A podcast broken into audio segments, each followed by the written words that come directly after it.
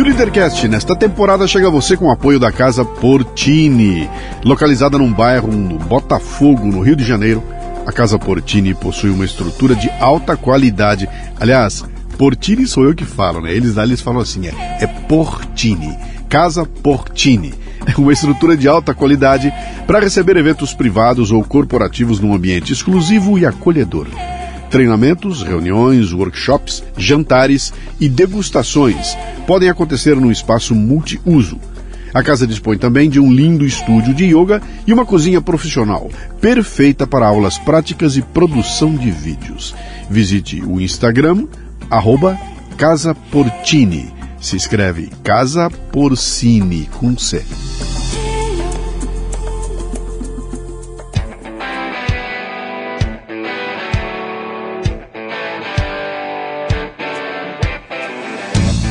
Bom dia, boa tarde, boa noite, bem-vindo, bem-vinda a mais um Leadercast, o podcast que trata de liderança e empreendedorismo com gente que faz acontecer. No episódio de hoje trazemos Renata Silbert, que tem uma carreira profissional diversificada, de executiva em grandes empresas a profissional do mercado financeiro. Sentindo que precisava complementar a sua experiência profissional com questões ligadas a gente, Renata decide cursar psicologia aos 47 anos, passando a clinicar. Essa experiência a colocou em contato com histórias impressionantes, que acabaram por inspirar o livro Psicopatas Domésticos. Uma conversa fascinante sobre o psicopata que está na sala ao lado, ou aí ao seu lado, ou dentro de você. Muito bem, mais um Leadercast. Sempre começo contando como é que minha convidada dessa vez veio parar aqui. Isso aqui é uma recomendação que a gente não pode deixar de atender, né? Me manda uma mensagem, meu grande amigo Roberto Mota. Luciano, tem uma amiga que escreveu um livro sensacional. Aí o tema você vai gostar. E eu, psicopata. Eu falei, meu Deus do céu. Não ela, mas o livro, né? Cara, conversa com ela. Eu falei, pô, mas é já, né? Mandei uma mensagem para ela, a gente marcou, veio do Rio, tá chegando aqui, então isso foi uma grande recomendação. Amigo do Mota, é meu amigo. Muito então, querido, Roberto, muito querido. Sim. Meu amigo de colégio, Santo Inácio. Que bom. Seja muito bem-vinda.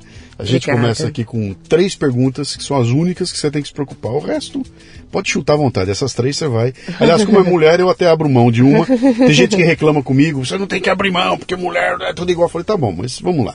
Seu nome, sua idade. Eu, e o que, que eu, você faz? É, eu me chamo Renata Silber, tenho 61 anos. Uhum. E o que, que eu faço é, é, um monte de coisa. Pode, nós temos tempo. Bom, enfim, olha só, é, minha história é a seguinte, né? Eu estudei em Santo Inácio, né? Com o Roberto. É, depois é, eu fiz administração de empresas na Fundação Getúlio Vargas, pela uhum. Escola Brasileira de Administração Pública. Aí fui trabalhar em empresa multinacional. Uhum. Você está acabando com o programa já. Eu só perguntei o que, que você faz, o que, que você faz. O que, que você faz hoje? Eu sou. Faço um monte de coisa aí. É. O que, que você diz? Eu sou psicóloga, sou psiquiatra. Não, então tá bom. Sou... Então, no momento, você quer saber o que, que eu faço no é. momento? No momento, eu faço, eu sou escritora, eu sou psicóloga, eu trabalho no mercado financeiro, eu construo casa, eu faço projeto, eu sou decoradora, é, assim. Tá assim, é um pouco multitarefa, é, né? eu sou nada, super né? multitarefa. Você nasceu onde? Nasci no Rio de Janeiro. Carioca, da Gema? Carioquíssima, 400 anos de família de, de Rio de Janeiro. Tem irmãos? Tenho um irmão maravilhoso, irmão. uma benção. O que, que seu pai e sua mãe faziam, fazem? Meu pai, é, meu pai foi deputado desde o dia que eu nasci até o dia que ele morreu. Eu nascia com pai deputado. É federal ou estadual? É, não, estadual. É, meu pai era judeu, uhum. né? Então ele representava é, a, a, colônia judaica, né, do Rio de Janeiro, né?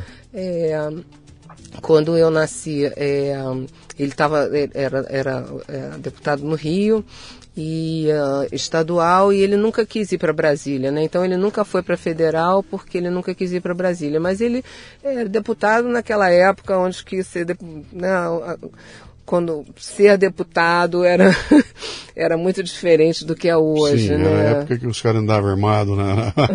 É, era, era tudo uma, era uma profissão como outra Sim. qualquer, que você Sim. tinha um salário, enfim, não era muito diferente do Sim, que é hoje. sim, sim, né?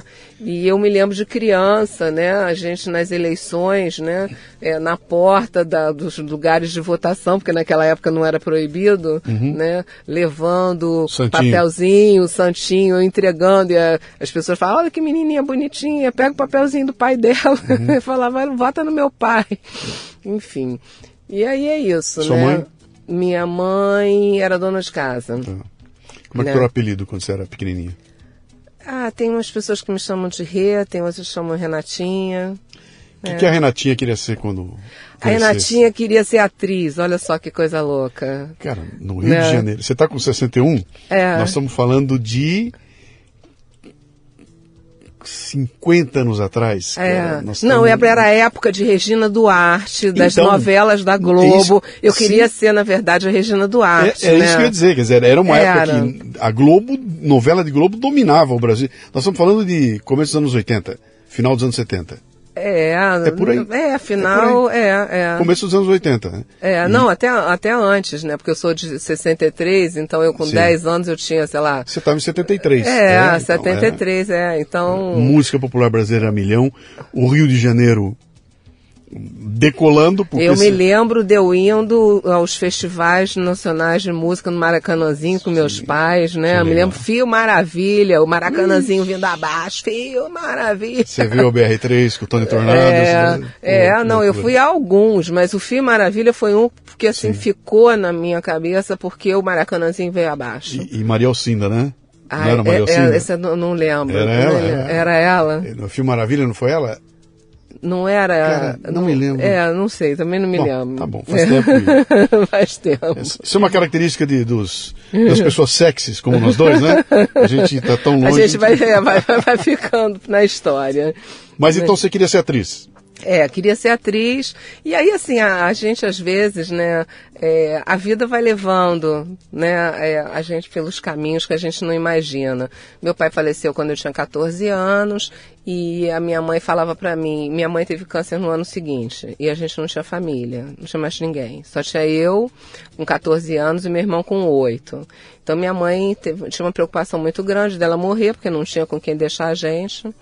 E, ah, e aí ela, ela falou pra mim, minha filha, você tem que fazer alguma coisa que você ganhe dinheiro o mais rápido possível, porque eu não sei quanto tempo eu vou viver, eu não sei se o câncer vai voltar e tal. E aí eu não tive muitas, eu, eu, não- eu nunca pude mais pensar assim no que, que eu gostaria de fazer, né? Porque eu tinha aquela coisa de que eu tinha que ser capaz de o mais rápido possível me sustentar.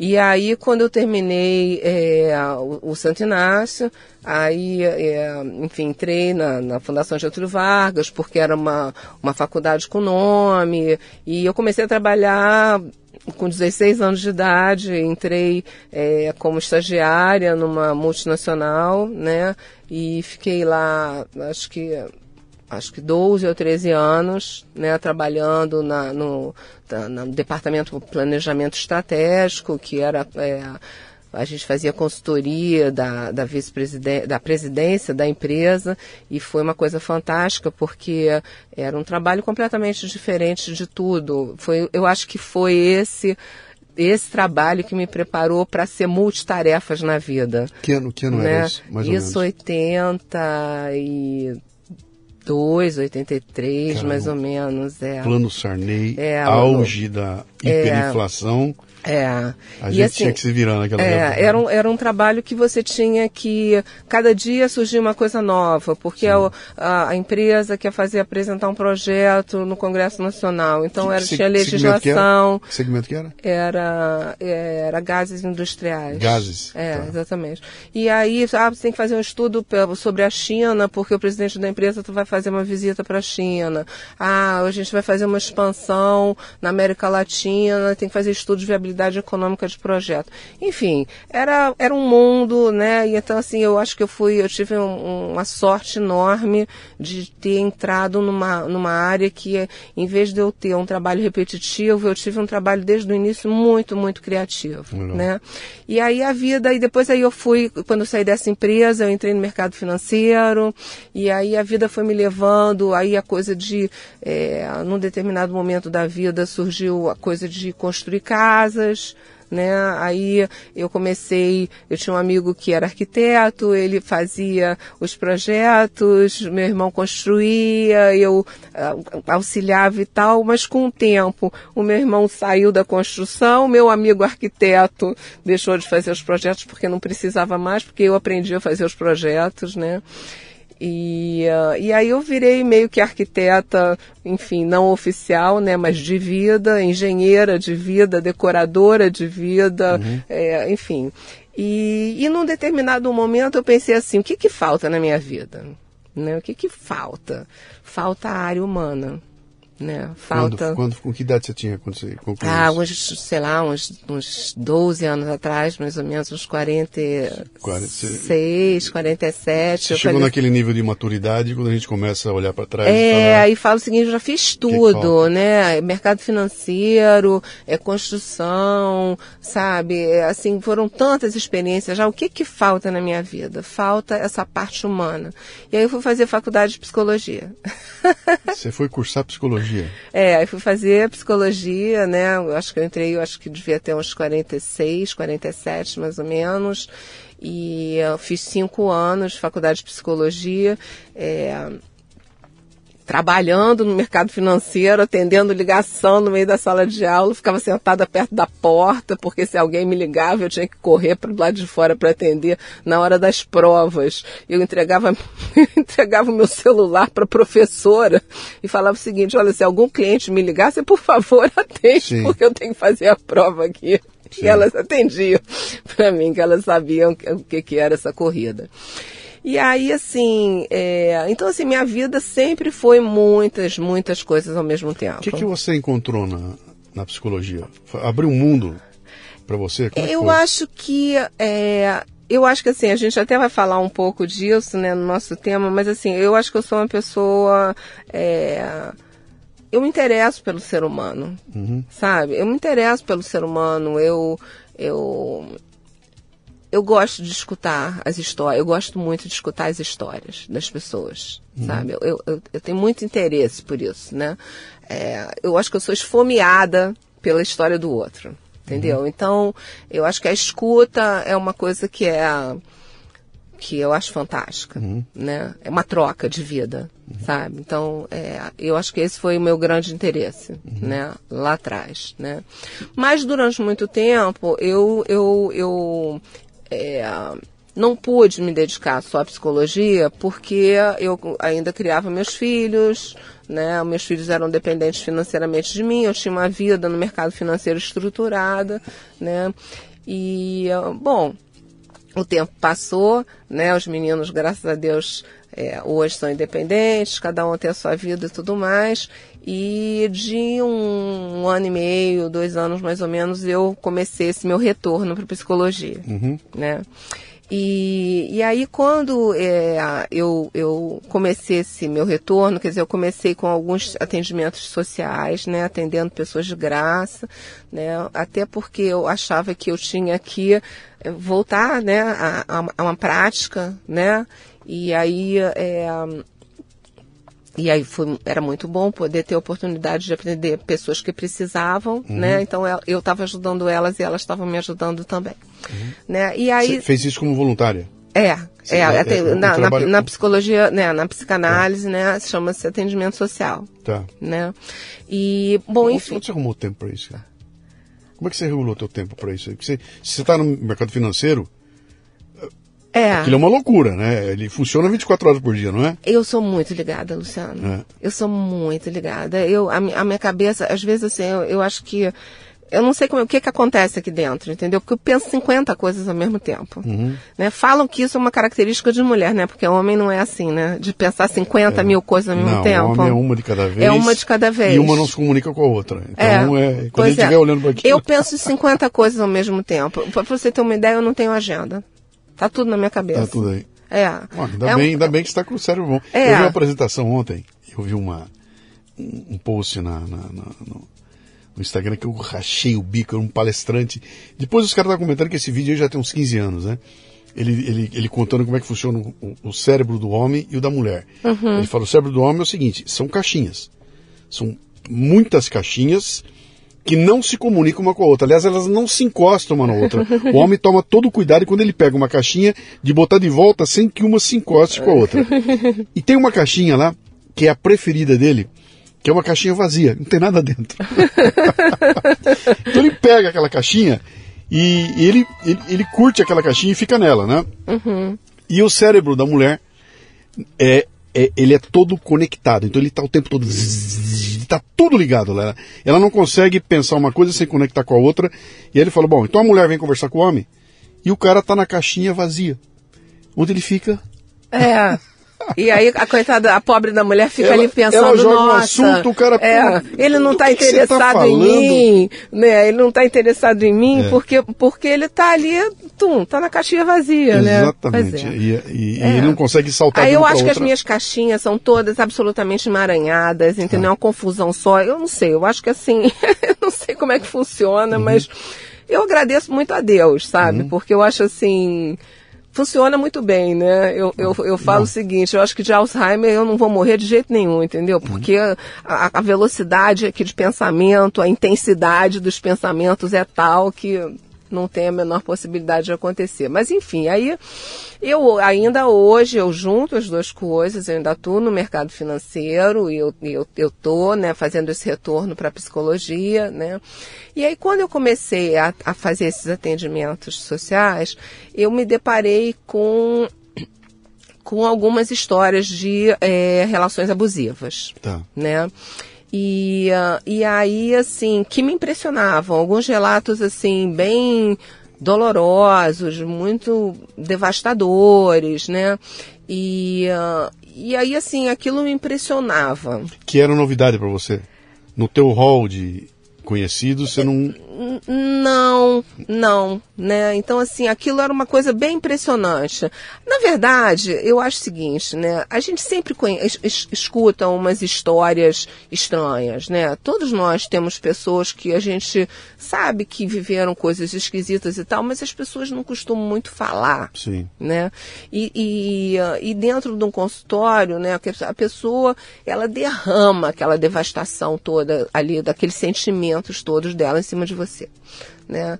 Então. É, e, eu... e, eu entendo que o teu, se o teu trabalho era, era social, não era com milionários ou com era, era, com pessoal não com pessoas é com pessoas mais simples Sim. né e, e, e aonde que as histórias são ainda mais dramáticas Sim. né porque é, são muitos problemas que se acumulam uhum. né bom aí é, o que, que aconteceu? Aí voltamos ao nosso amado Roberto Mota, Sim. que tem a livraria virtual dele.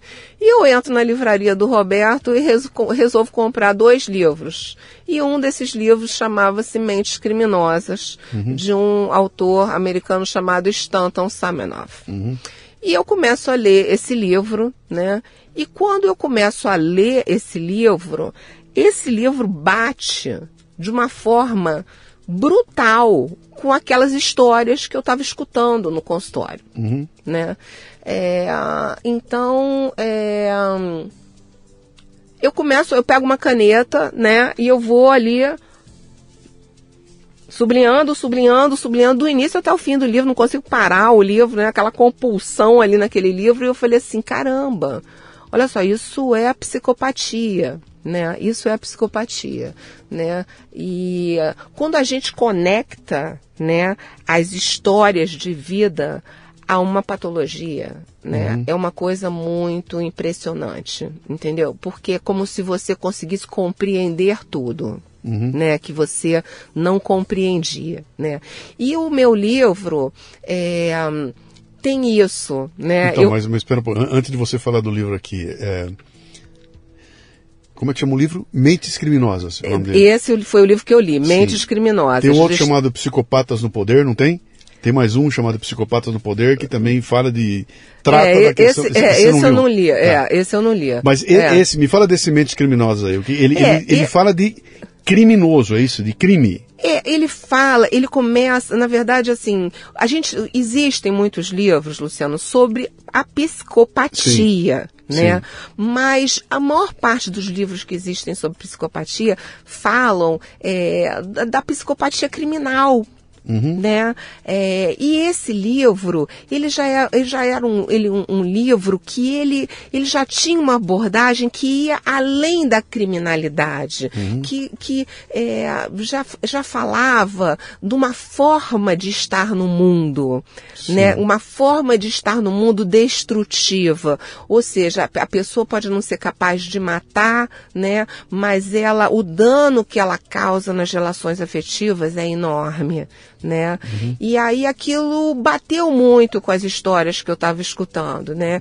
E aí por isso é que eu agora eu vou te falar um pouco do Sim. meu livro. É, eu resolvi quando eu quando quando eu resolvi, eh, eh, a característica do meu livro é o seguinte: eu misturo é, essa construção da ideia do psicopata doméstico, né, é, com as histórias, porque eu acho que eu, eu conto histórias no livro também, porque uhum. eu acho que esse contar de histórias dá essa humanidade que as pessoas precisam. E eu acho que essa que faz toda é, é, é toda a diferença do meu livro é isso. É você, esse... você falou um termo interessante aí, psicopata doméstico, né?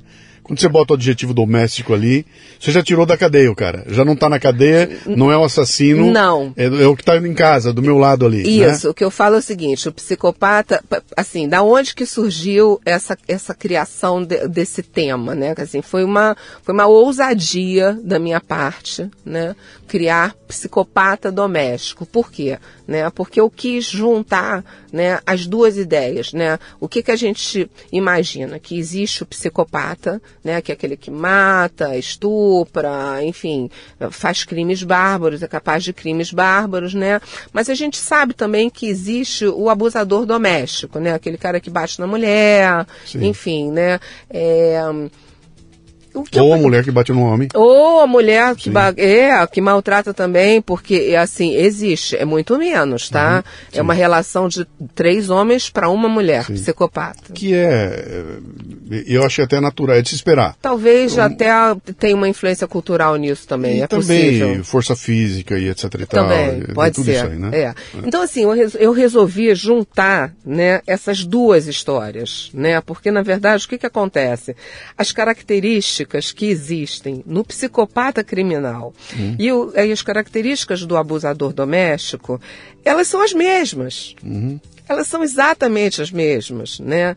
É, o que está ali, é, a, a diferença é uma diferença de intensidade. Entendi. É como se fosse uma mesa de mixagem. Imagina o seguinte: cada ser humano, né, é, fosse uma mesa de mixagem com diversas características que a gente possui, uhum. né, e algumas características que a gente não possui, né.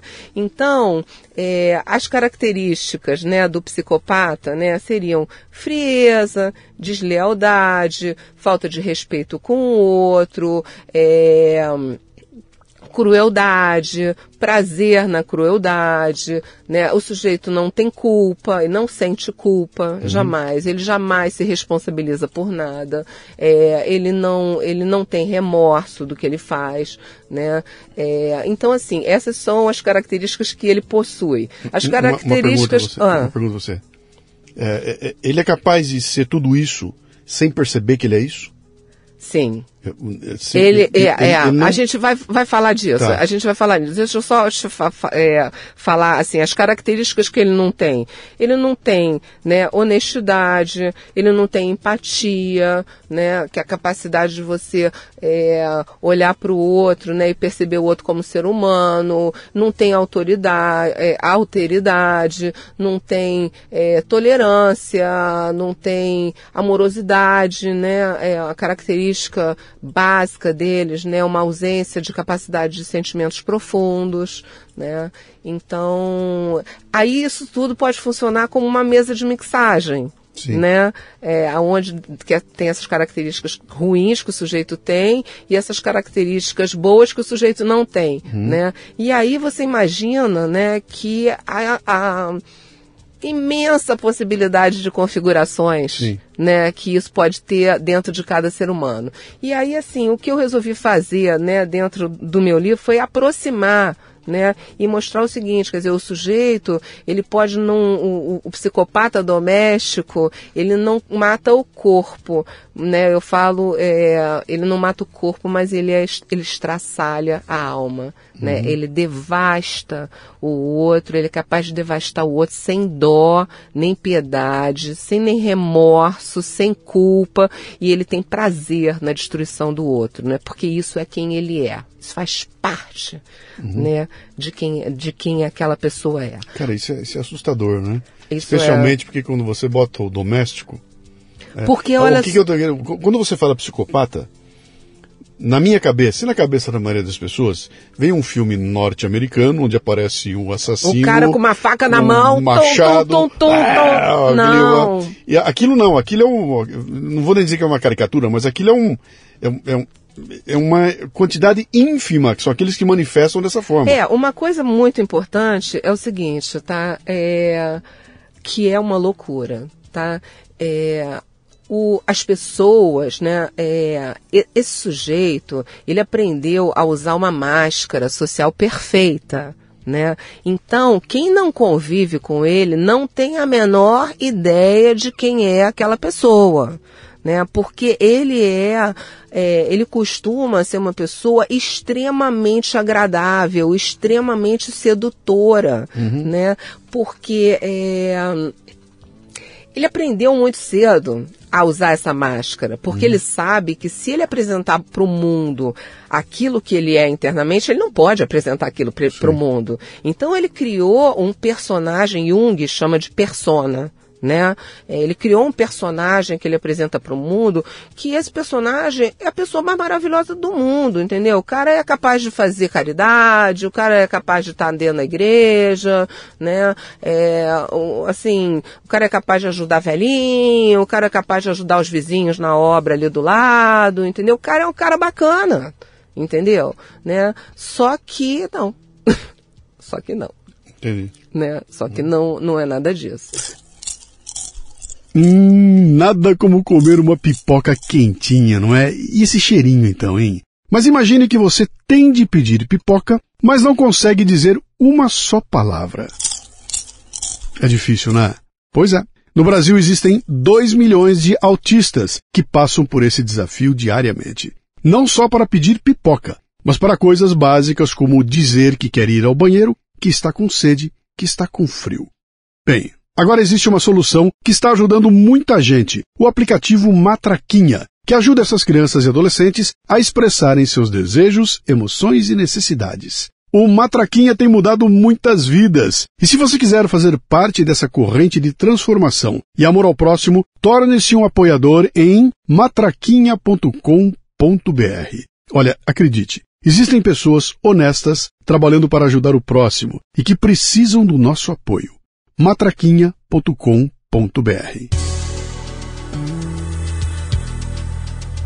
Você está falando aí, está vindo na minha cabeça os casos. Aliás, nós estamos lidando com dois agora, né? Que não sei se se encaixa aí, mas tem o caso lá da na academia, que agora foi preso, tudo um grandão lá. E eu estava vendo essa história toda lá e, e, era exatamente isso. Quer dizer, o cara é sedutor e tudo até o momento que ele é contrariado. Até o momento que ele não é. Olha só, isso é, isso aí ponto pacífico Sim. não suportam ser contrariados. Uhum. Entende? O outro, o, o, o, Luciano, o outro não existe. não existe, uhum. né? Quando você, quando as pessoas começam a se relacionar com esses sujeitos, né? A, talvez a primeira característica que elas vão é, identificar é uma, é, é como se existisse assim. Quando, quando as relações se constroem, né, vão sempre existir diferenças. Existe claro. você e existe eu, né? Sim. E aí nós somos pessoas que que temos histórias de vida diferentes, criações diferentes, às vezes valores diferentes. Então, para a relação ser construída, nós vamos ter que é, negociar. Nós vamos ter que negociar e Sim. encontrar e chegar no meio do caminho, né? É, com uma pessoa dessas, não existe meio do caminho, porque o outro não existe. Ele está sempre certo, né? Ele é o dono, né, da verdade né? Então, no início, então, então na verdade não existe a negociação, existe um verdadeiro embate sempre, uhum. né? E a e eu chamo de vítima, né? Porque é uma vítima, né? A pessoa que vai se relacionar com com, com um sujeito desses, né? Ela, ela no início, ela entra nesse embate, ela entra nesse embate, né? Porque ela tem forças ainda para brigar, né? Uhum. Mas com o tempo, quem é que aguenta? ninguém aguenta, entendeu? Porque é insuportável, né? Então, o que que acontece? A vítima se submete. E aí permanece nessa relação? E aí perme, permanece nessa relação, submetida num, num, numa eterna é, estratégia de evitação de conflito, uhum. né? Tentando, é, já amedrontada, cada vez ficando com mais medo, né? Fazendo de tudo para aquele sujeito não explodir Sim. em cima dela, né? Eu me lembrei, eu, eu, não sei o que Brenan é o nome do cara. É, eu não, eu, não, eu não vi uma história, história famosa agora aqui e ela eu me lembro dela dando uma entrevista outro dia, ela, ela contando a história. Então tem vídeos da academia, né? Ela na academia e o cara começa a, a cortejá-la, né? Sim, são sedutores. E lá, e lá, são sedutores. Não sei o quê, e conversa e pede telefone, não sei o quê. E ela, no começo, né? Pô, cara agradável e tudo mais. Até que ela dá para trás, dá um não pra que, ela, que ela dá um não para ele. Pra ele. O, o bicho vira um monstro. Um perseguidor. Vieram. E aí as meninas é, em volta falando, cara, cuidado que esse sujeito aí é perigosíssimo, né? Uhum. E o cara na academia tocando o terror com todo mundo. Aí o dono da academia vai lá, é, ele é, é, complicado mesmo, e o cara tem dinheiro. Uhum. O cara que tem dinheiro, grandão e tudo, então ela conta uma história de terror, porque o cara passa a persegui-la, né? Uhum. E, é, olha e... só, tem uma coisa característica que é o seguinte, eles adoram ou não, tá? Adoram não? Eles adoram não. No início, esse, esse jogo da sedução Sim. que eles fazem, né? De, se mostram extremamente sedutores. E, e, eles gostam desse não do início, né? É um desafio para eles. É um desafio para eles, entende? Né? Nesse, eles têm. É, o, o, o o outro, a vítima, é um objeto a ser conquistado, é Sim. um desafio. Eles precisam tomar posse dessa outra pessoa. Uhum. Então, esse nãozinho inicial torna o jogo mais instigante, uhum. faz com que eles fiquem mais fissurados ainda, né? Por isso que às vezes o cara quando toma um não definitivo, né, ele vira um stalker, né? Porque Cara, tava na minha cabeça, eu ia te perguntar isso agora. É. Eu ia te perguntar agora, eu, eu falo, me fala do Stalker, né? É, porque, na, porque enquanto, enquanto é um joguinho, né? Sim. Porque ele vai ficando. Quando a vítima é difícil, né? Ele vai ficando mais atiçado, mais uhum. atiçado, mais atiçado. Né? E aí ele fica muito atiçado com aquele jogo difícil. Uhum. Né? Se no final das contas ele não consegue, né? E ele recebe um não definitivo, Sim. ele fica enlouquecido, ele pode virar um Stalker. Sim. E aí o Stalker é um perseguidor. É um perseguidor, é porque que... ele na cabeça dele dele, né? Sim. Ele está pensando o seguinte: como não? Como que, entendeu? Como que eu não consegui a posse do objeto? Uhum. Como que eu não consegui? Eu tenho que conseguir a posse desse objeto. Sim. Né? É, e, é, olha, é, é, é, tão louco, Luciano. É como se fosse é, o Robert Harry, né? Que é um, é, um, é um psicólogo americano, cientista e tudo mais. ele fala o seguinte: é como se o sujeito, se, se, se, se essas pessoas elas tivessem é, elas tivessem parado no desenvolvimento emocional delas, na infância. Né? É como se fossem crianças Sim. que precisam ter um brinquedo. Como é que a criança funciona com um brinquedo? Ela quer aquele brinquedo de qualquer maneira, ela precisa da posse daquele brinquedo. Né? E, ela, e, e aí tem uma coisa também que é o seguinte: tem uma fantasia delirante naquele brinquedo. Entende? Sim. Não é uma relação aonde que é, duas pessoas se conhecem e a, constru... e, e, e a relação vai sendo construída à medida que, né, que as pessoas vão se conhecendo e vão se gostando e vão se apaixonando. Não. Sim. Né? Da parte do sujeito, né, aquilo é um objeto para tomar posse, é o brinquedo que, ela, que ele precisa ser dono. E, e a diferença é que ele é uma pessoa. Só é um que aquilo é uma humano- pessoa, Sim. exatamente é uma pessoa, né? E aí ele faz esse jogo extremamente sedutor, eles são muito sedutores, né? É, e, e, e a pessoa é, mu- muitas vezes cai, porque é, é difícil não cair, porque quando você conhece uma pessoa dessas, você acha que você conheceu o príncipe encantado, a tua alma gêmea, você nunca encontrou alguém que se interessasse tanto por você, Sim. né? Você está comentando agora, estava me lembrando do caso da Anna Hickman, daquele aquele, o Stalker, né? É. Que foi o cara que no fim morreu, que o cunhado dela acabou Uhum. matando o cara, porque o cara foi, foi torná-la refém lá no hotel, né? E o pessoal, eu estava ouvindo o pessoal contar essa história, diz que esse cara estava numa fantasia tão grande que ele, ele cria uma página, É uma Ana fantasia Hickman, delirante. a página como se fosse a Ana Hickman, onde ele dialoga com ela. Ele faz o post conversando com ela e faz o post dela respondendo para ele. É, mas esse daí eu já acho o seguinte, tá? Esse daí já não é nem mais psicopatia. Já é loucura. Tá, é, isso daí já vai, já, já é, eu acho que é uma. Porque também tem o seguinte, quer dizer, às vezes tem muitas comorbidades, existem transtornos que são combinados. Quer dizer, Sim. então, esse cara, quer dizer, ele pode estar dentro. É, O, que, que é a psicopatia? Né? O DSM-5 né, fala o seguinte, que existem os transtornos de baixa consciência, né, que são quatro, né, que é o transtorno de personalidade narcísica, o transtorno de personalidade antissocial, o transtorno de personalidade borderline, que é muito conhecido, e o transtorno de personalidade histriônica. Né? Então, assim, o que eu falo é que é, o- o o psicopata doméstico, ele é como se ele pode passear entre o narcisismo Sim. e o antissocial, entendeu? Ele pode estar mais para o narcisismo, pode estar mais para a psicopatia, entendeu? Mas assim, Uhum.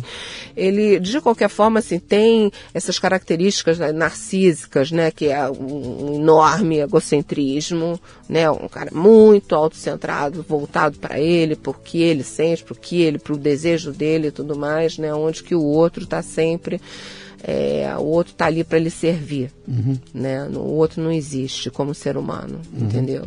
Né? E aí é, constrói-se essa relação às vezes, né? Quando a pessoa cai no jogo, né? Ela cai na armadilha, né? Porque eu acho que é uma armadilha, né? Porque você imagina, Luciano, você conhecer uma pessoa, você se relacionar com uma pessoa há anos e você não tem a menor ideia quem é aquela pessoa. Você já imaginou que loucura? O pessoal fala né, que você só conhece o outro na hora da separação, né? Quando Não, olha separa, só, né, mas que às aí, vezes. aí aparece a. Às vezes pode existir isso, até em pessoas normais, porque tem briga e tudo mais, Uhum. enfim. Mas você imagina o seguinte: o psicopata, né? O psicopata criminoso, vamos pensar no psicopata criminoso. Sim. O psicopata criminoso é aquele cara que ele vai, ele matou, ele acordou de manhã, deu vontade dele de matar, entendeu? Aí ele foi, matou, fez, fez picadinho lá de quem ele tinha que fazer e tal, encontrou um prazer enorme naquela, naquilo que ele estava fazendo e tal. Aí ele volta para casa e ele almoça tranquilamente com a mulher, com os filhos. Ele pergunta para os filhos: Oi, meu amor, como é que foi teu dia hoje na escola? Né? Olha só, aquela mulher e aqueles filhos não têm a menor ideia de quem é aquele sujeito. Você já imaginou Deixa- você conviver com uma uma pessoa que você não sabe quem é? Vou fazer uma provocação que você colocou um tema que é, é muito legal agora, que é. É claro que você foi no extremo, né? Esse é o cara que sai, mata alguém e volta para casa. Vamos, vamos reduzir a intensidade? Mas o psicopata Não. doméstico é igual. Então, mas vamos reduzir a intensidade e dizer o seguinte aqui. O cara que tá em casa, com os filhos, tá, aquela coisa maravilhosa, o, o cristão, etc e tal, e que vai para uma rede social e ali se transforma num monstro, onde ele cancela, ele destrói, ele ataca, ele acaba com a vida da pessoa. Ele entra num lugar fazendo você perder teu emprego. Pelo prazer de destruir porque você pensa diferente dele. Aí ele volta para casa, queridos, como vai sua vida? Ah, vamos à missa domingo, etc e tal. Eu chamo de Crystal Minion, né? Uhum. O cara que é, é, é, ele tem essa capacidade de destruir alguém e ao mesmo tempo ele é Ele está fingindo exemplo. que ele é uma outra pessoa. É, digamos que é uma questão de níveis só. Ele só não matou alguém Uhum. com uma faca, mas ele faz uma destruição muito É, ele parecida. tem prazer nessa destruição, Sim. né? Então, assim, é isso, quer dizer, o sujeito, ele aprendeu desde muito cedo a usar uma máscara para mostrar para o mundo alguma coisa que ele não é, Uhum. né? Então, assim, ele é extremamente sedutor, ele é extremamente gentil, ele é excessivamente gentil, né? Assim, ninguém é excessivamente gentil normalmente. A gente é educado com todo mundo, a Sim. gente é gentil com todo mundo, mas assim, você não é capaz de, tipo assim, o vizinho está precisando fazer uma obra, você vai pensar assim, tô com vontade de ajudar? Tá, não, não tô com vontade de ajudar, porque, porra, que saco, né? Pô, o cara se vira lá, entendeu? Eu gosto muito dele e tal, mas, pô, deixa ele resolver o problema dele, porque eu já tenho os meus, né? Mas esse cara não. Esse cara, ele vai lá e vai falar assim, eu vou ajudar o meu vizinho, porque ele tem uma preocupação muito grande, né, de ter essa máscara de boa pessoa imaculada, né? Uma coisa muito interessante que tem no livro do Stanton Samenov é o seguinte, eles nunca se veem como má pessoas nunca se veem como mais pessoas. Então tem um capítulo né, desse livro Mentes Criminosas que o Stanton Samenov fala o seguinte, é, que os policiais americanos já aprenderam a lidar com os psicopatas. Né? Então, quando eles vão conversar com os psicopatas, eles precisam descobrir né, os crimes que os sujeitos fizeram, onde que estão ali os corpos e tudo mais, né, eles falam assim, Pô, cara, a gente tá junto com você. A gente sabe que você é um cara legal. A gente sabe que, poxa, né? São as circunstâncias da vida que fizeram, levaram você a fazer isso. A gente tá com você, cara. A gente é teu amigo, a gente te compreende. Então, na hora que o sujeito se vê né, daquele jeito que ele deseja ser visto como ele é um cara bacana, né, ele aos pouquinhos vai desenrolando as suas histórias e vai aos pouquinhos é, deixando o seu crime, os, seus, os seus crimes a descoberto, né? Porque é uma loucura isso, né? Quer dizer, o cara que é capaz de matar e tudo mais, ele não se vê como, uma má uma pessoa, pessoa. né? Nesse teu trabalho todo aí, né? aliás, deixa eu até mostrar. A capa do livro tá aqui, ó. ó. O pessoal vai ver ali, ó. É, a capa do livro tem aqui é um, é desenho, onde tem é uma mulher aqui em primeiro plano com a boca aberta gritando De desespero. de desespero ou sei lá o que. E uma pessoa macabra Sim, atrás, né, controlando, assustadora, né, com, com um olhar, né, de, de total crueldade, né, sem sentimento nenhum no olhar. O livro tem 222 páginas. A vítima não se dá conta de que não está numa relação amorosa, porque uma relação amorosa pressupõe amorosidade, que é o olhar para o outro. E para ver este olhar é preciso que o sujeito tenha dentro de si sentimentos. Só que os sentimentos para o psicopata são muito su- superficiais e inexistentes. Tem uma pegada aqui que talvez tenha vindo desses teus atendimentos todos lá, que aqui você tá, quando você fala amorosidade, tudo dá a entender que é um relacionamento eh, Afetivo. afetivo. Uhum. Homem, mulher, homem, homem, mulher, mulher, não importa mais. Quando você sai desse, desse afetivo e vai para dentro do ambiente do trabalho, por exemplo, onde você já esteve, de todos, você já teve na, Uhum. Já, já na tive. corporação, você já teve. Olha só, eu já, tra- eu, é já, faz? eu já trabalhei com psicopatas também, Sim. já. Já trabalhei, já trabalhei em ambientes al- fortemente psicopáticos. Foi uma iluminação para você, depois que você aprendeu isso tudo, você olhar para trás e falar, cara, agora eu saquei. Eu hoje me eu, assim, eu entendo depois quando a gente eu, eu- quando a gente entende a patologia, né? Quando a gente entende que isso é uma patologia, né? E que ela é muito maior do que a gente imagina, muito, muito maior do que a gente imagina, é libertador. Sabe, Luciano? Porque às vezes você você está num ambiente de trabalho, por exemplo, né? Um ambiente altamente hostil, né? Sim. E você fica às vezes se questionando, poxa, o que, que eu estou fazendo de errado? Né? Por, que, por que, que eu estou fazendo de errado? Por que, que eu não me encaixo aqui? Por que, que eu não consigo me dar bem? Você fica se culpando, né? Porque é, você não consegue entender que você está no lugar errado. Entendeu? Que você não se encaixa, porque você não tem a mesma personalidade daquelas pessoas, uhum. né? Então eu hoje, eu olho para trás, eu tive isso uma vez, eu trabalhei num lugar que foi um lugar horroroso que eu trabalhei, né? Eu tive todo tipo de doença psíquica, que, né, física que eu podia ter, eu tive quando eu estava ali dentro, né? E no dia que eu pedi demissão, né, fui pedir demissão, a pessoa se virou para mim, eu, eu assim, eu era destruída, diariamente, entendeu? Quando chegava no domingo de manhã eu já queria morrer só de pensar que eu tinha que voltar para lá, mas eu sustentava meus filhos e tal, eu precisava trabalhar, né? Bom, enfim, no dia que eu fui pedir demissão, o meu chefe se virou para mim, não, por que você não pensa melhor? Por que você não fica e tudo mais? Eu falei assim, porque eu estou no lugar errado eu estou no lugar errado. Eu, eu sou muito diferente das pessoas aqui. No mercado financeiro, eu tenho uma característica de ser é, todo mundo ser muito, muito ligado em dinheiro, né? E assim, às vezes as pessoas têm uma, uma, uma loucura por dinheiro, né? E para mim, dinheiro é necessário como segurança, mas eu não vejo o dinheiro como um objetivo por si só. Eu nunca vi né? Uhum. A minha visão sobre por dinheiro é outra. Então, assim, para mim não vale tudo por dinheiro. Sim. Sabe? É, então, e assim, essas pessoas que valem tudo por dinheiro, elas são capazes de qualquer coisa, né? É o que eu falo, é uma ausência de humanidade, né? Uma ausência. E aí um dia, eu vou te contar uma coisa, né? Eu fui tentar conversar com essa pessoa e eu falei para ele assim, ai, o clima daqui é muito ruim, sabe? O que, que se pode fazer para melhorar e tudo mais? E aí ele se virou para mim e falou assim: é, vocês não estão aqui para serem amigos, vocês estão aqui para ganhar dinheiro. Uhum. Né? E aí foi quando assim eu me, essa frase eu nunca me esquecia, né? E eu, eu pensei assim, eu estou no lugar errado. Eu estou no lugar errado, eu tenho que sair daqui. Eu conversei com um cara que trabalha numa grande empresa brasileira que tem como característica essa pressão absoluta. E é uma empresa que produz bilionários. O cara que consegue escalar na empresa e chega lá perto do topo, ele vira bilionário. Uhum. Então essa empresa já tem. Se pegar os 100 bilionários brasileiros, acho que 10 são dessa empresa, né? Imagina Só que seja. no caminho, no caminho para você chegar lá, Nossa. Né? E eu conversei com um cara que estava numa empresa dessa e o cara estava realmente pirando, né? Uhum. e eu é falei, pirante. cara, mas e aí? Como é que é isso, cara? Como é que você trabalha num lugar desse? Ele falou, cara, as regras são muito claras. Uhum. Quando me contrataram, eles mostraram que era assim. Ou você tem essa característica. Você tem que ter essa característica. Ou você não vai encaixar aqui, né? E aí o cara entra lá e fala, como é que tem tanta gente que aguenta? Não, esse pessoal entra, sabe como é que é e aceita o jogo.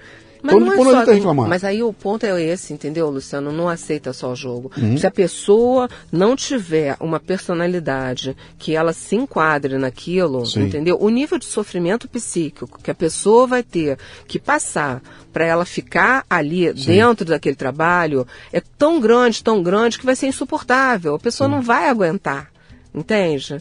Né? Então, é, na verdade, assim, é, você precisa já ter aquela, né, para a pessoa sobreviver num ambiente hostil desses, ela precisa já ter aquelas características, uhum. né? E aquilo, além né, da pessoa já ter algumas características psicopáticas, aquilo é uma escola de psicopatia.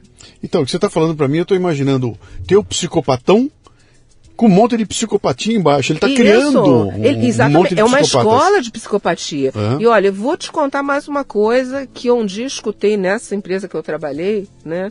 Que eu me lembro que eu fiquei estarrecida, né? Que uma pessoa se virou é, para outra, né? Que estava fazendo uma coisa ruim, Uhum. Né? Fazendo claramente uma coisa ruim. Eu não me lembro nem a circunstância, mas eu me lembro da frase. Né?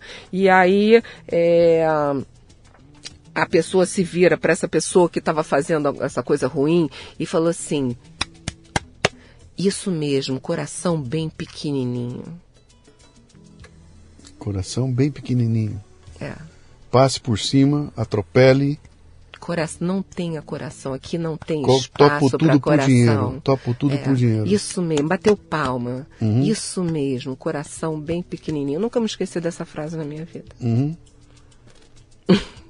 Cara, que impressionante. Você está falando, eu, eu, tô, eu tô vendo pessoas, eu tô lembrando de. É, olha só, é uma loucura. da minha vida, da minha carreira. Luciano, que, é uma loucura. Quando sim. eu começo a conversar isso com as pessoas, sobre esse assunto com as pessoas, as pessoas, elas.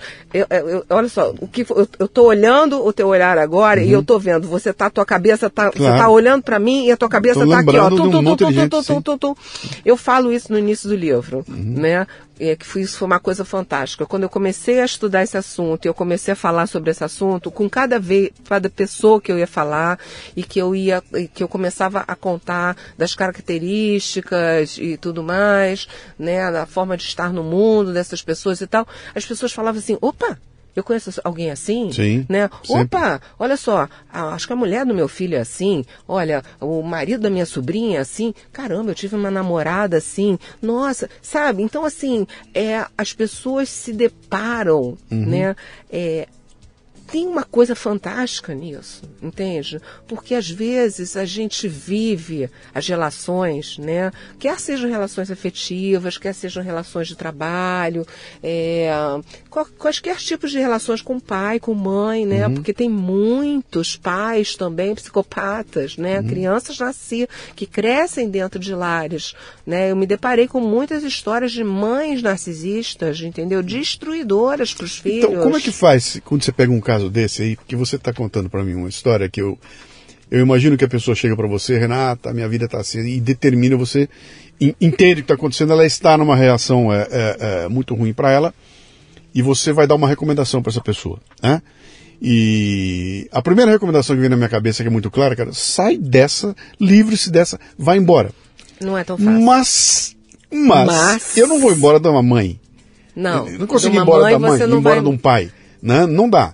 Você vai ter que permanecer ali. A, a outra recomendação, você... então vamos curar essa, esse, esse maluco? Não tem como curar o maluco. Então. Não tem como. Olha só, é, é, é um, é, um, é um transtorno de personalidade de baixa, de, né, um transtorno de baixa consciência. O que, uhum. que, é um transtorno de baixa consciência? É uma estrutura psíquica. Sim. Aquilo assim é, é muito anterior é lá de trás. Não é, por exemplo, você tem uma psicose. Você pode ter um sujeito, por exemplo, que passou uma vida toda sem ter um surto psicótico, sem ter um, curso esquizof... um surto esquizofrênico, nem nada.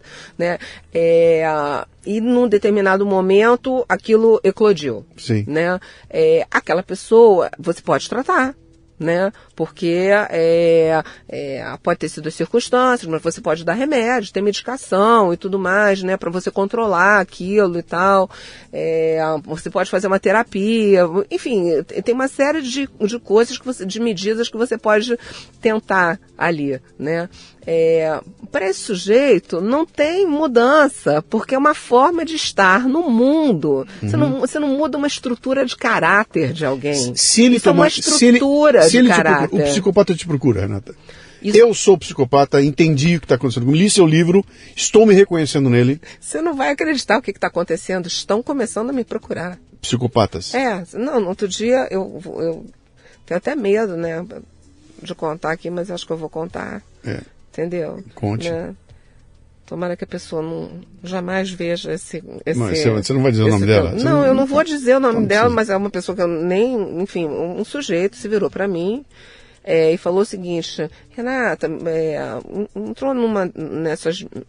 TikTok, Instagram, sei lá qual deles foi, se virou para mim e falou assim: Renata, olha só, eu tô querendo escrever um livro sobre um serial killer. Aí eu falei, ah, é? Aí ele falou, é, eu queria a tua ajuda para você escrever um, para eu escrever esse livro sobre o serial killer. Aí eu falei, sim, mas da onde que vai vir as ideias? Aí eu tenho um amigo que, que é serial killer e que me contou os pensamentos todos dele. Então eu preciso é, escrever os pensamentos do meu amigo. Uhum. que amigo, né, Luciano? Não era amigo, né? É Não é, é ele, né? Porque quando que um serial killer vai se virar para alguém e contar para esse alguém os seus, os seus próprios pensamentos. Não vai, uhum. entendeu? Então, da mesma forma que esse assunto atrai as pessoas que vivem essas relações abusivas, uhum. esse assunto também atrai essas pessoas. Eu tenho tido pessoas me mandando mensagens e tudo mais falando, olha, eu estou no transtorno e tudo eu mais. Eu sou assim. Eu sou Mas assim. então, essa pessoa que te procura e que reconheceu que ela tem o transtorno, ela pode se curar? Você falou, olha, a vítima, a vítima não consegue curar o psicopata. Não. O psicopata Ele reconhecendo não consegue se mudar. Eu no outro dia é, eu recebi um, um comentário que eu achei até interessante. Até com essa pessoa eu falei, né? Ele falou para mim o seguinte: eu descobri que eu estou no transtorno, né? É, e hum, e o que está acontecendo comigo agora é o seguinte: as más, a máscara não está mais se encaixando. A, a máscara não está mais se encaixando. Né? Tô com dificuldade de colocar máscara, né? Porque ele se acostumou a usar uma máscara a vida toda. Sim. Ele está com, com dificuldade de usar máscara, né? É, ele tá com, começou a ter dificuldade de enganar as mulheres, porque como ele está com dificuldade de usar máscara, então é, ele falou que está sendo rejeitado muito rapidamente, porque não está mais conseguindo colocar máscara, né? Que está com dificuldade também no trabalho, né? Porque ele, ele se dá conta hoje que o, o ambiente de trabalho dele está cercado de pessoas também dentro do transtorno, né?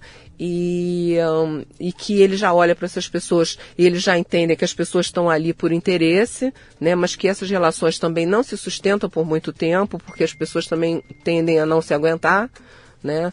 É, e aí, mas, mas assim, é, tem uma coisa que ele se faz um pouco de vítima, que fala o seguinte, ah, mas a responsabilidade não é só minha, existe uma corresponsabilidade e tal, porque as pessoas empáticas que são minhas vítimas, as mulheres empáticas que foram as minhas vítimas, todas elas tinham também sérios problemas emocionais e tudo mais. Então o sujeito tenta virar o jogo, né? Falar que o culpado é a vítima, entendeu?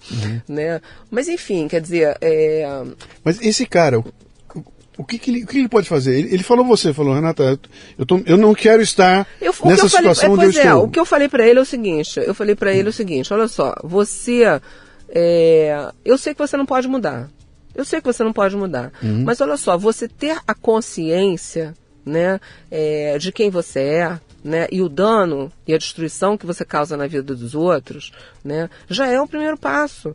Né? É, então, talvez você, é, você vá ter que aprender a encontrar um meio do caminho, uma forma de estar no mundo.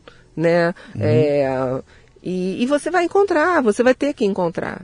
Né? Mas isso, isso é por conta dele? Ou, ou tem alguma. Por exemplo, é, cara, esse instinto de violência que você tem.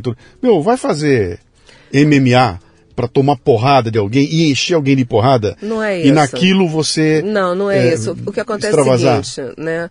Em algum momento, né, é, essa pessoa não se construiu como ser humano, entende? Luciano, você olha para dentro de si e você olha e você enxerga o quê? Uma enorme riqueza. Uma enorme riqueza de, de pensamentos, de sentimentos, sabe? Hum, Pessoas não patológicas, nós somos muito ricos, sabe? Nós somos ricos, nós somos capazes de doar, né, é, afetividade para os outros, sabe? De querer bem, sabe? É muito sentimento que a gente tem dentro da gente, né? Então, isso é uma riqueza, né? Que como a gente tem, a gente não se dá conta da enorme riqueza que é isso. Sim. Você já imaginou um sujeito que olha para dentro dele mesmo e enxerga nada? Um vazio. Ele sabe que lhe falta alguma coisa que os outros têm. Então, junto com esse vazio, quando que ele olha, quando, né, que ele enxerga esse, esse nada, né, vem uma enorme destruição, um desejo de destruição, porque tem, ele não tem, ele sabe que ele não tem alguma coisa que ele deveria ter e que os outros têm. Entendeu? E aí, esse desejo da destruição do outro, né, quer seja uma destruição física, né, através Sim. da morte, ou, ou, enfim, através da destruição psíquica, emocional do outro, né, é um, é, é, é, é, é a forma dele estar no mundo, ele precisa derramar essa destruição que existe dentro dele, ele precisa derramar essa destruição em cima do outro. Você está ouvindo o Leadercast, um podcast voltado para liderança e empreendedorismo. De onde veio este, tem muito mais. Por exemplo, a minha mentoria MLA, Master Life Administration, um programa de treinamento contínuo em que reunimos pessoas interessadas em conversar sobre temas voltados ao crescimento pessoal e profissional. Comunidades online oferecem conexão, compartilhamento, apoio, aprendizado e segurança. O MLA é mais do que isso. É um mastermind para profissionais, com encontros mensais, presenciais e online, promovendo uma sensação de comunidade e uma troca muito valiosa de experiências. Olha, tem vagas disponíveis. Se você se interessa em estar comigo, acesse mundocafebrasil.com e clique no link para saber mais. Eu vou retomar uma coisa que eu perguntei lá atrás, a gente falou um pouquinho, mas vamos falar de novo aqui. Você está dizendo o seguinte: não é que esse cara acorda de manhã e diz, hoje eu vou destruir a vida da Renata. Não. Entendeu? A, a, Ele hoje simplesmente- eu vou destruir. Não, isso acontece. Naturalmente. Sim. Porque é, é isso que ele é. Né? Aí você perguntou pra mim, o sujeito tem consciência? Sim. né? Não, o sujeito não tem consciência do que ele faz pelo outro. O sujeito está no mundo de três formas, né? Eu costumo falar é, de três formas. É, a primeira forma que ele está no mundo é a pulsão. O sujeito é pura pulsão. Todos nós temos pulsão, né? A gente tem a pulsão de destruição. Às vezes a gente deseja mesmo mal, quero que a pessoa se ferre e tudo mais. A gente tem raiva e é, tudo é- mais. é o famoso puta que pariu, né? É. Tem uma hora que eu tenho que falar, eu tenho que soltar. Mas tenho- a gente, mas a gente tem a pulsão de vida dentro da gente Sim. também. E a gente, pessoas não patológicas lutam, né, Sim. contra a pulsão de morte, contra a pulsão de destruição, Sim. né? É, Para esse sujeito, essa pulsão de destruição, na- não houve interdição nessa pulsão de destruição, né? Ele realmente ele deseja destruir o outro, ele sabe que ele não pode mostrar esse desejo de destruição ali para o mundo, mas ali está ali. E dentro dessa pulsão de destruição tem também as perversões, tá? Tem as transgressões, né? Tem, tem as mentiras, tem as enganações, tem assim, é- é- Estamos falando de uma monstruosidade, entendeu? De uma pessoa assim que tem uma ausência de sentimento dentro de si, que não tem bem-querer verdadeiro por ninguém, né? É, que tem uma- um desejo de destruição, que precisa de estímulos, né? Transgressores, perversos, né? O tempo todo, né? Então é uma coisa muito ruim ali, né? A segunda forma que o sujeito está no mundo é pela lei, né? Ele conhece a lei, ele não tem nenhuma dificuldade de, é, é, de raciocínio, tá? Sim. Mas é, a lei para ele é algo que nunca foi internalizada, não entrou. Né? A- a- pessoas não patológicas, elas têm. é, a lei existe, né? E com o tempo a gente internaliza. Se você deixar um relógio de ouro aqui na minha frente, Sim. né? Não eu não vou pegar, pegar. claro. Eu não vou pegar, entendeu? Porque, é, porque não é meu. Uhum. Porque não é meu, porque essa não sou eu. Eu jamais vou fazer isso. Né? Se eu tiver todas as oportunidades de fazer as coisas erradas, eu jamais vou fazer, porque essa não é a Renata. Uhum. Né?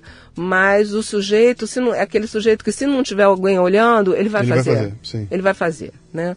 E a terceira forma né, que ele está no mundo é pela comparação.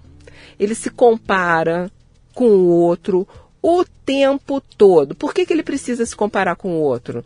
Porque aquela autorreferência que a gente tem dentro da gente, quando a gente olha e a gente sabe quem a gente é, ele não tem. Né? Então ele precisa se comparar com o outro o tempo todo. Então é a inteligência do outro. O outro é mais inteligente que ele, ou não é? O outro é mais rico que ele, ou não é? O outro é mais isso, mais aquilo, tal. Então tem essa coisa de, né, de você e daí que surge quando ele se compara com o outro, né, e ele se sente inferior, a daí também que vem o desejo de destruição. Ele quer destruir aquela pessoa porque ele Ele não né, vai trabalhar para ficar igual ao outro, não. ele vai destruir. O que eu falo é o seguinte: é um sujeito altamente invejoso. A inveja é uma coisa muito diferente do que a gente imagina. Porque a gente pensa o seguinte: ah, pô, você tem um carro legal, é, pô, eu tenho inveja do seu carro, pô, eu quero ter um carro igual. Não. Né? A inveja não é isso. A inveja é o seguinte: você tem um carro legal, eu não só quero ter o seu carro, como eu quero que você se exploda, né? atravessando a rua e carro. e você você deixe de ter o carro, né? Então existe um sentimento de, de- a inveja tem um sentimento de destruição dentro dela. Você o, o- o sujeito deseja que o outro não tenha aquilo que ele tem. E aí, quer dizer, como é que funciona? Então vamos voltar à relação afetiva? Né? Como é que funciona a relação afetiva? Né? O sujeito lá da academia, né, que você contou, que viu lá a moça bonitona, não sei o que e tal, né, ele criou, ele, ele identificou que aquela pessoa tinha características que ele desejava, Sim. né, desejava ter para ele né? E uh, ele precisava tomar posse daquele objeto. Então ele faz uma fantasia delirante tal sobre aquilo, sobre aquela pessoa, e ele começa a se relacionar com aquela pessoa como se na verdade ele pudesse absorver aquelas características que existem no outro que ele gostaria que fossem dele, mas que não são, porque ele não tem nada dentro dele. Né? Então é um objeto de valor e, e, e, isso é legal para ele ser posse de um objeto de valor porque ele gostaria de ter aquelas características uhum. para ele, mas também é legal porque ele se apresenta perante a sociedade como dono de um objeto de valor, sim, sim, sim, minha propriedade esse objeto de valor, né?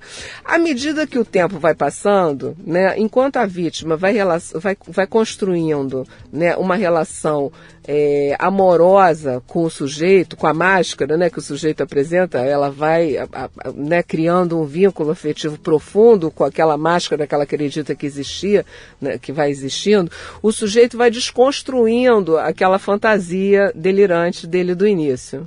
Né?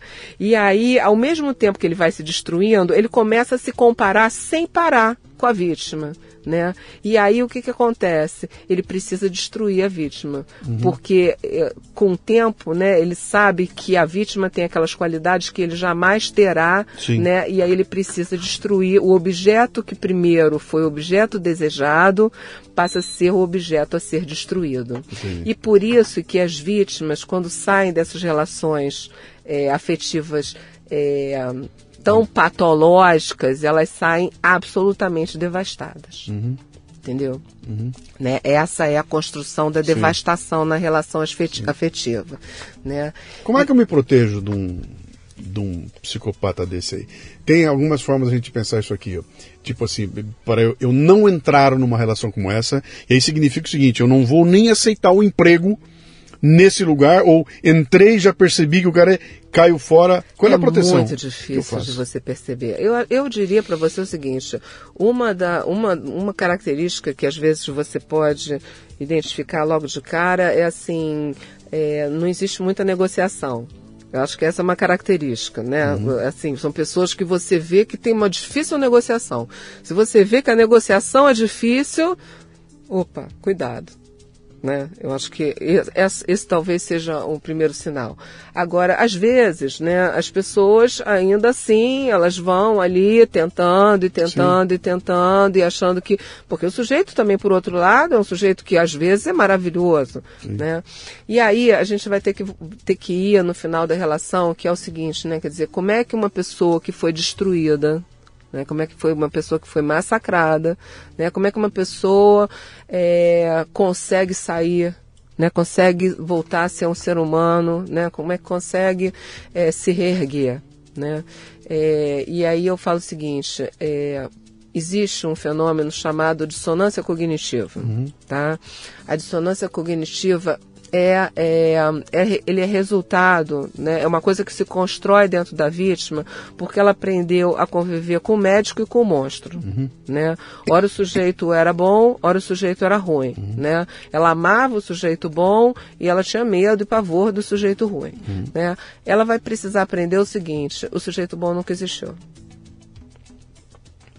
Então, quando você sai de uma relação dessas, não só o seu presente foi apagado, tem que ser apagado, né? Como o teu passado nunca existiu. É que nem a mulher que se casou com que é casada lá com um psicopata, assassino, que matou 21 serial killer, que mata 20 pessoas. Um belo dia a polícia chega na casa dela e prende aquele marido. Fica ela e os filhos olhando, né, para aquilo e fala assim: "Como assim? Como que isso pode ter acontecido?", né? Ou seja, o que ela acreditava que era a história dela, Sim. né, nunca existiu nunca existiu. Ela acreditava numa fantasia.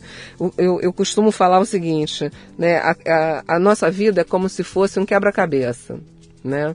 Aonde que você tem um monte de pecinhas e você vai construindo esse quebra-cabeça. E um, é, só que às vezes, né? Aí você assim vai recebendo as pecinhas, vai encaixando e tudo mais.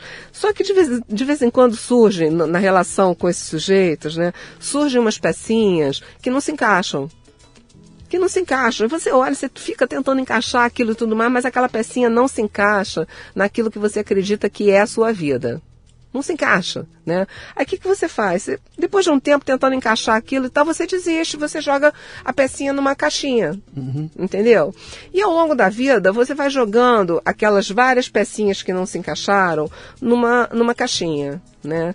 E aí quando é, a relação acaba e o quebra-cabeça explode, né? E, e, vem toda a devastação e tal, você vai precisar pegar aquela caixinha, jogar aquela caixinha de novo em cima da mesa e tentar entender que a tua vida não era aquele quebra-cabeça que você pensava que era. Você vai ter que remontar a sua vida. Vai, você vai ter que ressignificar uma vida inteira. Uhum. É louco, né?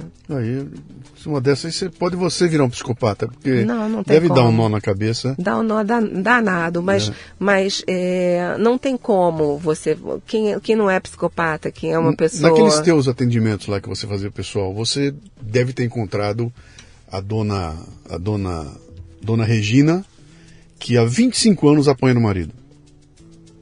É verdade. Há 25 anos apanha no marido. E você olha para a dona Regina, 25 anos apoiando o marido? Pois é.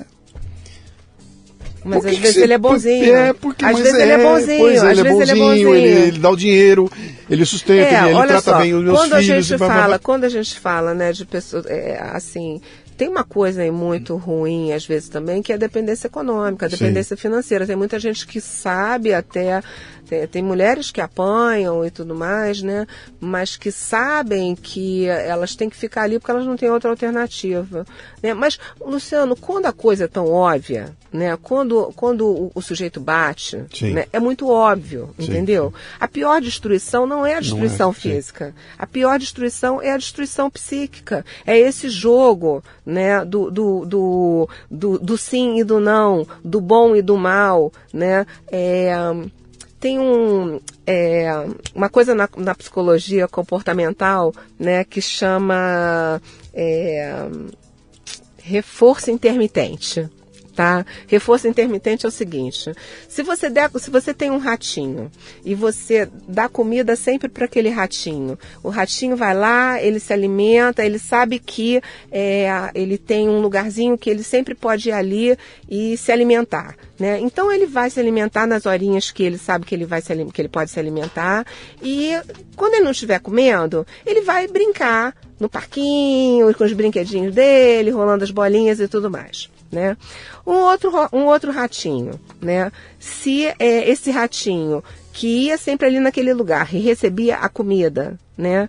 É, percebe que aquele lugar não dá mais comida, né? O ratinho vai embora e uhum. ele vai tentar encontrar comida num outro lugar, né? Só que tem o terceiro ratinho.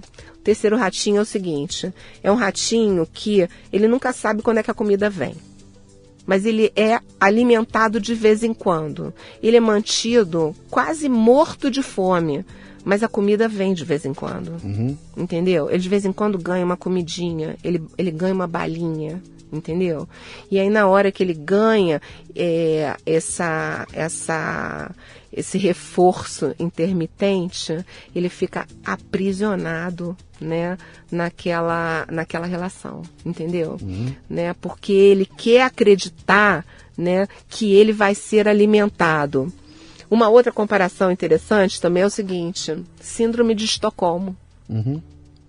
Como é que surgiu? Da onde que surgiu a síndrome de Estocolmo? Né? Ela surge exatamente disso, quer dizer, a, as pessoas elas estão ali na posse, foram sequestradas, né? Elas estão ali na posse daquelas, daqueles sujeitos que podem terminar com a vida delas, né? Mas se deparar com o mal, né, com a possibilidade da destruição, do desejo do outro de destruir, de acabar com a sua vida, é tão ruim né, é tão insuportável que as pessoas buscam se apegar né, na ideia que o sujeito não é tão mal assim. Uhum. Entende?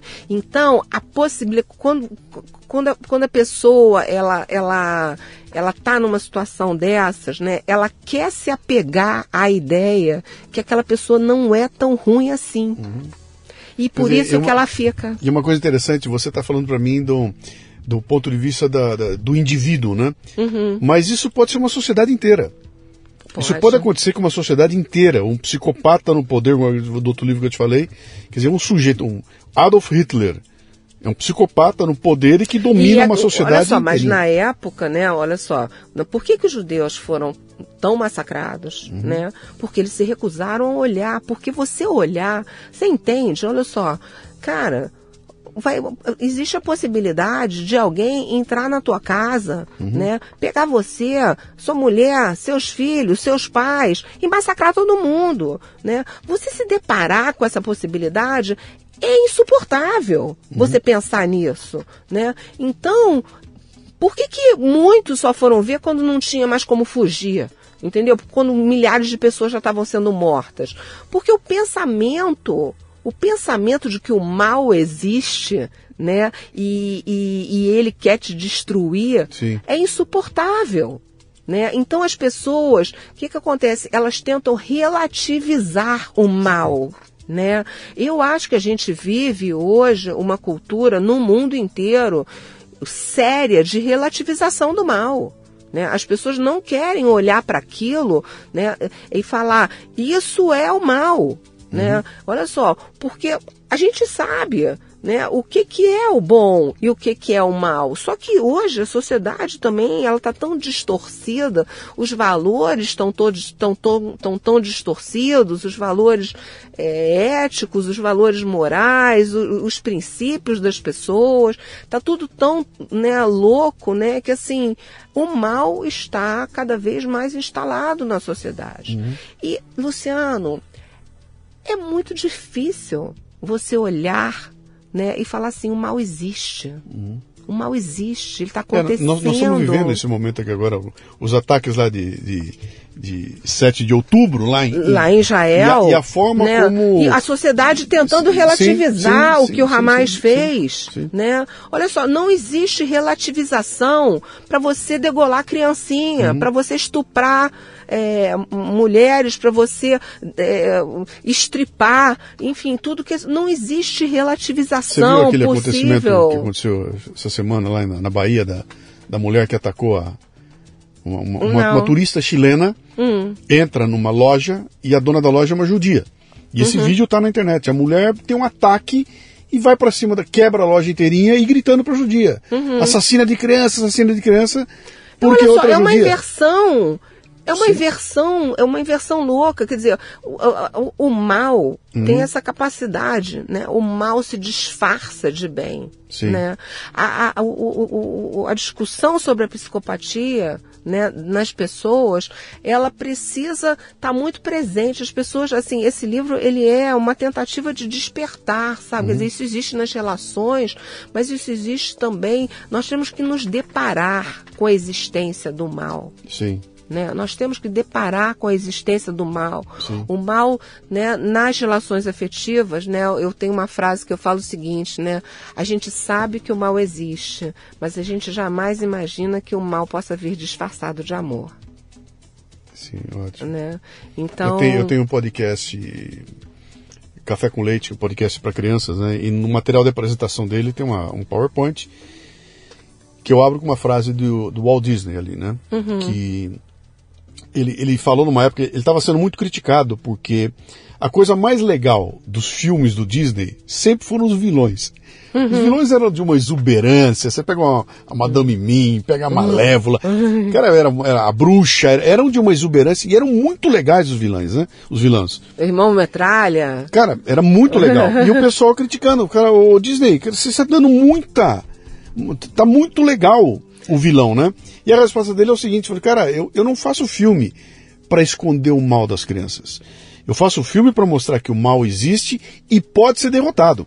Então, uhum. escondê-la, esconder o mal, a hora que o mal aparecer, além de não identificar, elas vão cair vítimas. Elas têm que identificar que e saber existe. que ele pode ser vencido. Entendeu? É, exatamente. Então, essa ideia de que o mal existe pode ser vencido. O mal existe e, e, e nós precisamos ter consciência disso. Uhum. Nós precisamos né, olhar para o mal e identificar. Né? Então, o que eu falo é o seguinte, quer dizer, pessoas que saem dessas relações devastadas, né, por essas pessoas que, que né, que tentaram destruir, né, tinham esse prazer na destruição do outro e tudo mais, elas vão ter que compreender que aquela máscara do bonzinho era uma máscara, que aquilo não existia. Ela tem que se deparar com Sim. quem é aquele, aquele, aquele ser humano. Né? Aquele ser humano, quem é essa pessoa de verdade? Porque a gente só consegue se defender daquilo que a gente sabe existir. Né? Uhum. Né? A gente precisa identificar o mal para a gente poder entender e até e quando você identifica né é, que aquela criatura era uma criatura realmente perversa uhum. né é, você consegue entender que você se libertou né? Então eu acho que esse é o, isso é o que eu falo, né, para essas mulheres que saem devastadas, né, dessas relações, né, é que é, isso não foi um término de uma relação, isso foi uma libertação, uhum. sabe? Você se libertou de uma coisa muito, muito ruim que você vivia.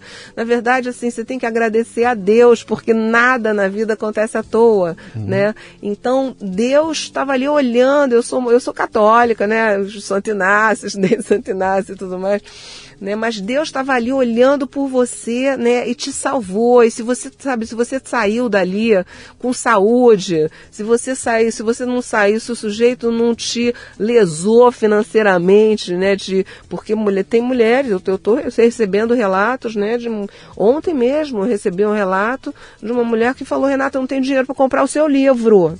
Uhum. Entendeu? Ele me deixou sem nada, sabe?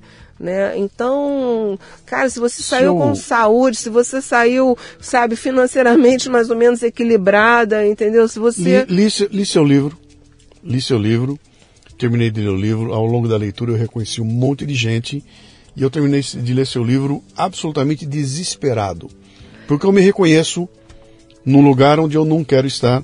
Eu me reconheço num trabalho onde tem o psicopata, ou numa relação de ter o psicopata, ou então meu pai, minha mãe, meu filho, minha cunhada. Eu reconheci que isso Reconheceu. existe. Reconheceu. Reconheceu. Vai, olha só, quando você terminar absolutamente de... desesperado. O é. que, que eu faço? O que, que eu faço? Olha só, você precisa... A gente, às vezes, na vida, ô Luciano, eu acho o seguinte... Hum. Eu prefiro ter consciência de quem são as pessoas que estão na minha volta. Eu uhum. prefiro. Eu, assim, é, eu prefiro. Eu prefiro saber quem é quem. Tá, né? eu concordo com você. Então, também acho. O que, que eu faço, cara? Né? Compro uma arma para para matar? Para ameaçar matar esse desgraçado aqui. Não, lógico que não. Uh, chuto o pau da barraca, me torno um psicopata no nível não, deles. Você nunca vai se tornar crio um psicopata. uma relação não. de conflito terrível. Não. Deixo que se arrebente e dane-se. Paro não. de cumprir a minha parte. Não, eu acho o seguinte, eu acho, assim, algumas mulheres me perguntam, né, mas olha, é, Ontem, até no lançamento do livro, eu conversei com uma pessoa que falou o seguinte: eu dependo financeiramente dele, eu estou casada há 30 anos, eu não tenho como, eu não tenho, eu, eu, não, eu não desenvolvi uma profissão. Ele falou para mim muito cedo para eu ficar cuidando dos nossos filhos em casa e tudo, né? É, eu não tenho como sair. Aí o que eu falei para ela é o seguinte: se você não pode se libertar externamente, começa a se libertar internamente. Entende? Não.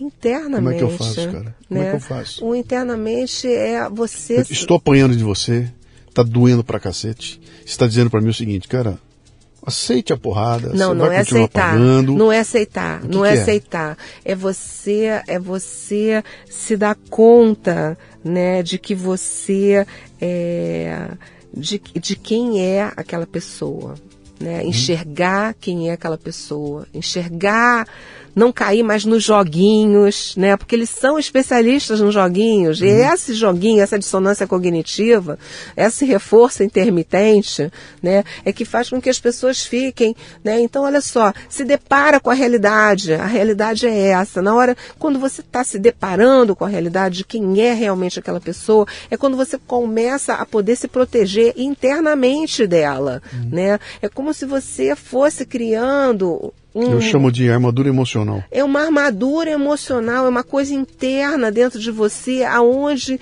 que cada vez mais o que o outro te fizer vai te fazer, vai te causar menos dano.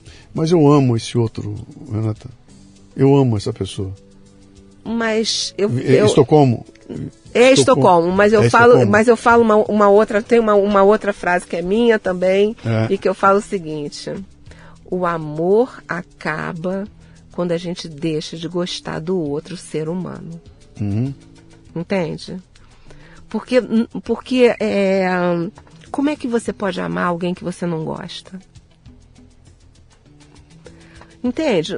No Sim. que que o amor se sustenta? Eu estou tentando entender por que, que as pessoas ficam presas 20, 30 anos num relacionamento abusivo. Porque elas não conseguem enxergar, às vezes, porque elas não conseguem enxergar porque existe esse jogo do bom e do mal. E elas estão né? se submetendo. E elas estão se submetendo, elas estão sempre na expectativa de que o sujeito bom vai voltar, né? Uma outra coisa também é o seguinte, quer dizer, pessoas que estão no transtorno têm uma tendência muito grande a ter comorbidades, tá? Sim. Então, por exemplo, o sujeito é um psicopata, mas ele também ele é bipolar. Tá? Sim. E aí, ele quando você conhece o sujeito, você não, você não, não, ele não se apresentou com você com uma carteirinha de sou, sou psicopata, mas ele mostra a carteirinha de sou bipolar entendeu? E aí, coitadinho de mim, eu sou bipolar. Poxa, olha, eu tô deprimido pra caramba. Hoje acordei mal, mal, mal, mal, mal. Aí a pessoa altamente empática, que é a característica da vítima, né? Uhum. Ela vai lá e ela fala, poxa, o que, que eu posso fazer para te ajudar? E não sei o que e tal, entendeu? Então, você cai, né? É uma síndrome de Estocolmo, realmente, na verdade, porque você, o, sujeito pode estar fazendo todas as coisas erradas, você pode estar tendo sinais que tem coisas acontecendo que você não sabe, que você desconhece, uhum. né? Mas quando o sujeito faz esse joguinho de vitimização, a vítima essa, cai. Essa semana passada, é, procurando no Google, é, bipolares famosos. E a relação que veio é absolutamente Absurda. É inacreditável. Mas... Todo mundo é um bipolar famoso. Todo mundo que você vê Tem famoso. Muito... Cara, é artista, é cientista, é tudo gente assim que você fala, cara, mas esse cara é genial, é genial e é bipolar. Ou seja, é. É, não é um transtorno é, que falam é. o seguinte, né? Falam o seguinte, que a arte e a loucura às vezes meio que se comunica. É. Eu tenho né? uma tese, deixa eu te contar minha tese. Minha tese é a seguinte: quando você é, demonstra uma genialidade, genialidade, genialidade, em alguma coisa, qualquer coisa. Você é um jogador de futebol extremamente habilidoso, você é um pintor como poucos, você é um tremendo artista de cinema, você é um músico, você é um físico nuclear que tem uma genialidade. Esse essa genialidade, ela consome tanto recurso que fica faltando na outra área da tua vida. Então, eu sou o pintor genial e bato na minha mulher. Uhum. Eu sou, eu sou eu sou uh, uh, uma, um escritor genial e sou pedófilo. Eu sou. Uh, então, acaba consumindo recursos que o cérebro não consegue. não consegue. É, às vezes é, é. É. Pode ser por aí. Né? Pode.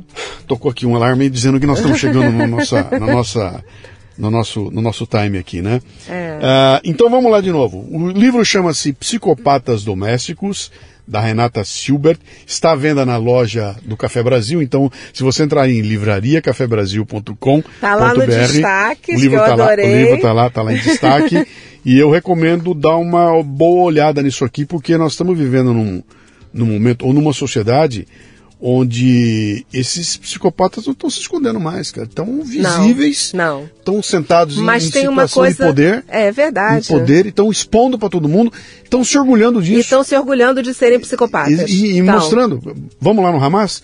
O cara filma e fala que, olha aqui, ó. É. Eu sou um psicopata. Você imagina que coisa louca, quer dizer, os caras entraram né, em Israel, né, Sim. com as câmaras para é, é, registrar, registrar o, o, absurdo o, o, o, absurdo que eles estavam fazendo. Sim. Quer dizer, não tem vergonha, aí, a coisa aí não o é outro, feita. Aí o outro psicopata vê aquelas cenas e fala, pô, isso e é mesmo legal. assim, é, e mesmo assim defende. Isso é legal, olha só, exatamente, isso é. é legal, pô, tá todo mundo, né? Então, agora tem uma coisa boa também, eu acho nisso, que é o seguinte, né? Os psicopatas estão cada vez mais descarados, Sim. estão, mas as vítimas estão começando a gritar. Sim.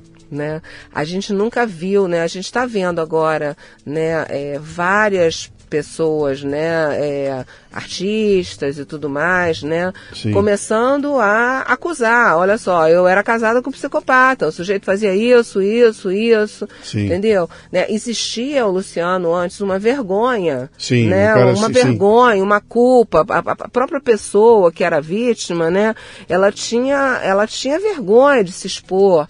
Né, pô, se, eu- se, eu, se eu passo tanta coisa ruim, como é que eu aceito isso? Sim, sim. Né? Então, é, tem aí uma responsabilidade, né? Que assim, que ela acha que ela é responsável também, Sim. né, é, e que é, é- é extremamente vergonhoso. É, é vergonhoso, É. realmente, você se dá conta que você se submeteu a- àquilo. É, então, existe tão- esse então, sentimento. Uma recomendação a você que está nos ouvindo aqui que ficou preocupado aqui. Primeiro, leia o livro. Segundo, se você se percebeu numa situação como essa, cara, tem muito mais gente como você numa situação parecida. Não é que isso tem que ser normal, é que isso é muito mais comum do que a gente imagina. Muito mais né? comum.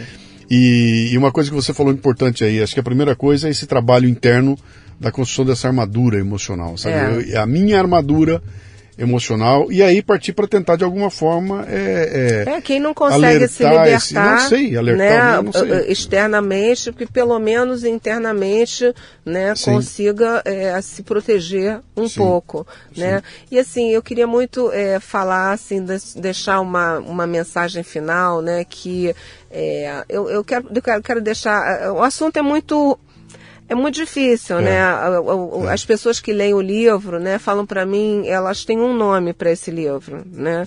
Que é- falam que o livro é extremamente perturbador. Sim. Né? Elas ficam muito. Eu tenho um- uma amiga minha que ligou e falou assim: Pô, Renata, que caceta que você foi escrever esse livro? Não estava preparada para isso, não. Entendeu? Sim. Tem pessoas que falam para mim assim: Olha só, eu leio um capítulo, eu tenho que parar, né? Porque eu não dou conta de ler tudo de uma vez só. Né? Então, é, é um tema que é difícil, né? É um tema que é difícil. É, as pessoas às vezes vão se identificar, né? Sim. Mas, é, assim, eu acho que eu tenho... São duas mensagens que eu quero passar. A primeira de todas é o seguinte. É, o conhecimento é libertador. Né? É a única forma de você se libertar de uma situação, de uma relação que você vive, é você entender que você se relaciona com uma pessoa patológica. Quer seja marido, namorado, namorada, uma esposa, pai, mãe, é, chefe, enfim, é preciso compreender que essa patologia existe e que a outra pessoa, a pessoa que está lá do, de do lado de lá, é uma pessoa patológica. Né? Então, é, essa é a primeira mensagem. Né? E, a, e a última mensagem que eu quero passar é que existe luz depois dessa libertação. Né? Nada é tão ruim quanto estar dentro dessas relações, né? Quaisquer que sejam elas, nada é tão ruim, né? Então, é, a saída de uma relação dessas é uma relação extremamente difícil, extremamente devastadora. Eu falo isso para os meus pacientes, né? É, é, é uma travessia muito dolorosa, né? Mas ao final dessa travessia existe uma paz, né? Se você em algum momento tiver. Eu gostaria de conversar com alguém Uhum. aqui, como nós estamos falando aqui, que passou por isso e que tivesse coragem de contar a sua experiência, porque eu acho que conversar sobre isso ajuda muita gente que está. Uhum. Se você conhecer alguém e tiver, ou quem estiver nos ouvindo aí, estiver disposto a contar como foi essa passagem aí, eu gostaria de fazer um programa. É, tem várias pessoas a que respeito, me sabe? contam, mas a- o, o problema é que É normalmente não é, as pessoas não Sim, querem sim. se expor, as É, pessoas isso tem não, não querem, é, né, é, Tem que ser com cuidado isso. é, Então vamos lá. Psicopatas Domésticos da Renata Silbert está na livrariacafebrasil.com.br.